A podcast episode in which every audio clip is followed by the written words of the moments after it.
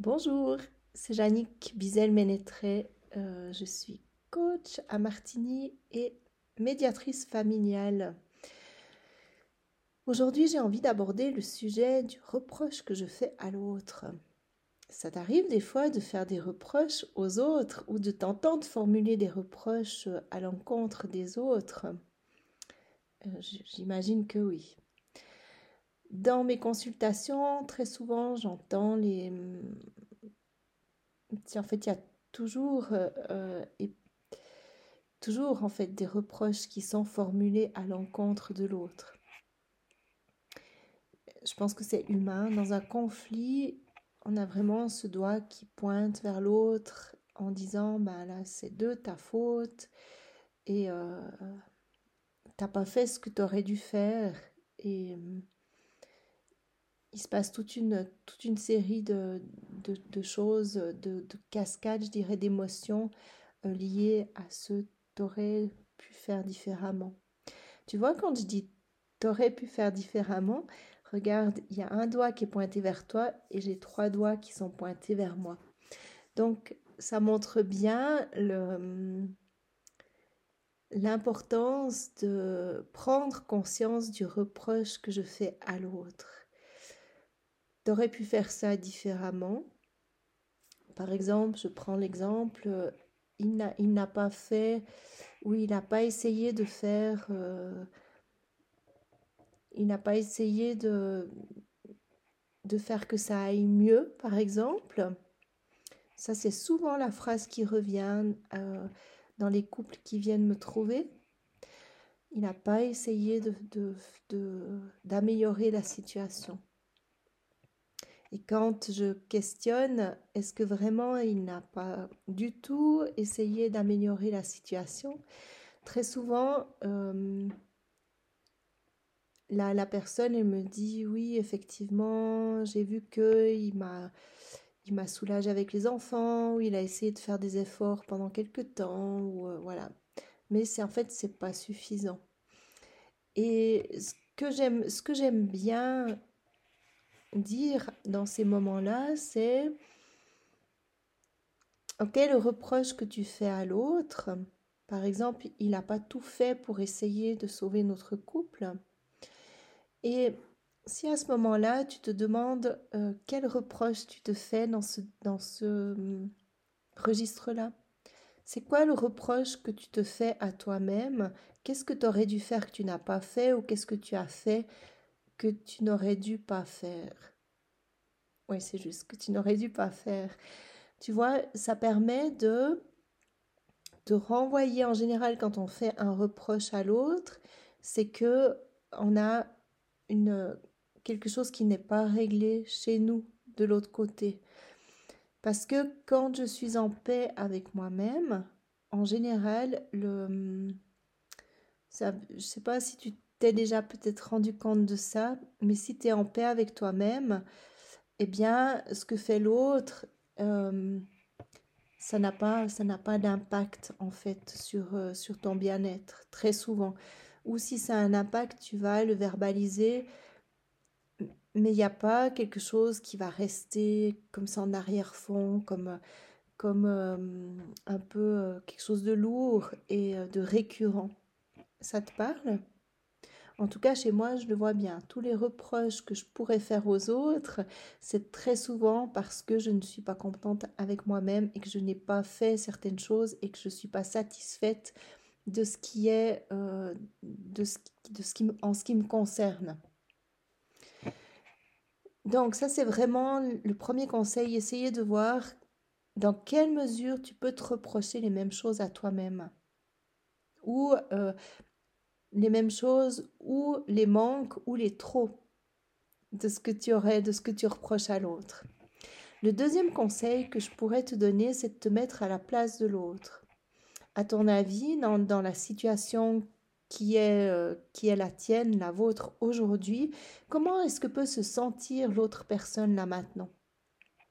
Ça va être vraiment très, très intéressant de prendre quelques instants, un petit peu de, solitude pour vraiment essayer de te mettre dans la peau de l'autre. Parce que là, tu, tu vas peut-être euh, pouvoir sentir ce que l'autre sent et, hum, et peut-être comprendre des choses que tu n'as pas compris jusqu'à maintenant. Et lorsqu'on fait ça, en fait, lorsqu'on se met vraiment à la place de l'autre, ben moi, si j'étais dans sa situation et puis que il se passe là maintenant, notamment dans les, les moments de séparation où, euh, où je me mets à la place de l'autre qui n'a pas choisi cette séparation, eh ben, ça me permet peut-être de calmer un petit peu mon impatience dans ce moment-là. Ou ça me permet peut-être de mieux comprendre les réactions euh, de l'autre. Euh, en fait, il y a vraiment cette notion de, de dualité.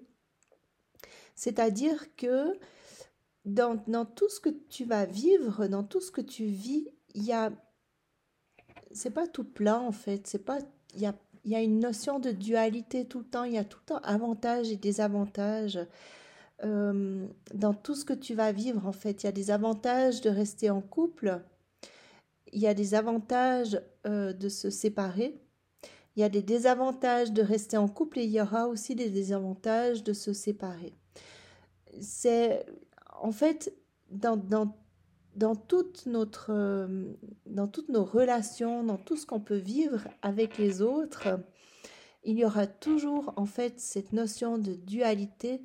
Et cette dualité, eh bien, ce que je me suis rendu compte euh, très très fort, c'est que cette dualité, en fait, elle permet, de, elle permet la vie. En fait, il y a vraiment ce mouvement qui permet la vie, c'est-à-dire que la dualité, le jour, la nuit, euh, l'ombre et la lumière, le chaud, le froid, mais aussi dans les relations, l'amour, la haine, euh, la peur, le courage, la tristesse, la joie, nous sommes faits en fait de dualité tout le temps, tout le temps, tout le temps.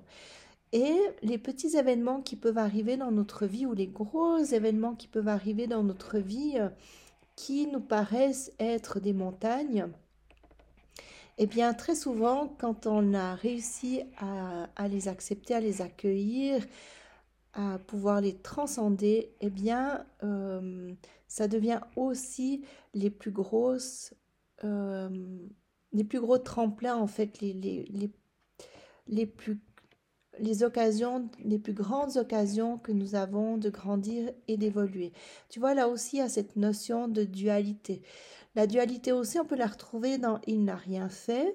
Ok, pour toi, il n'a rien fait. Ça peut être une face que je vois.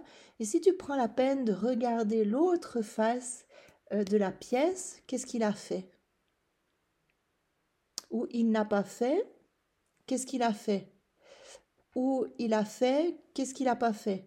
Voilà, de, tout le temps se poser la question inverse, ça permet vraiment de pouvoir euh, retrouver parfois un équilibre et de retrouver, euh, je dirais, une connexion au cœur. Parce que si je reste juste sur un focus de ce qu'il n'a pas fait, eh bien en fait, je me limite à juste cet angle de vue-là et je vois pas tout ce qu'il y a autour. Donc vraiment, je t'invite à quelque part relever, la tête et aller commencer à observer à partir d'un autre lieu, c'est-à-dire à partir de ton cœur, sur, euh, sur peut-être la chance que tu as, sur peut-être tous les points positifs que tu peux relever, que ce soit chez ton conjoint, chez ta conjointe ou chez tes enfants parce que c'est ce qui va permettre de redonner de l'élan dans la communication et de redonner de la, vie dans le, dans le dialogue et ce qui va permettre d'aller de l'avant. En fait, on sort, on sort de, de cet espace un petit peu embourbé. C'est comme si tu as une roue et puis que tu es embourbé. Si tu gardes ton focus sur je suis embourbée, ben tu vas pas aller bien loin parce que tu auras beau mettre des gaz, tu vas rester euh, planté là où tu es planté. Par contre, si tu sors de ta voiture et si tu commences à te poser la question et à regarder toutes les possibilités qui s'offrent à toi pour sortir cette roue de, ce lieu où elle est, eh bien là, tu vas pouvoir te remettre en route et tu vas pouvoir commencer à avancer. Voilà, ben j'espère que cette petite vidéo va t'aider. Euh, je te souhaite tout le meilleur pour l'année qui arrive, la nouvelle année qui arrive. Et je te dis à bientôt.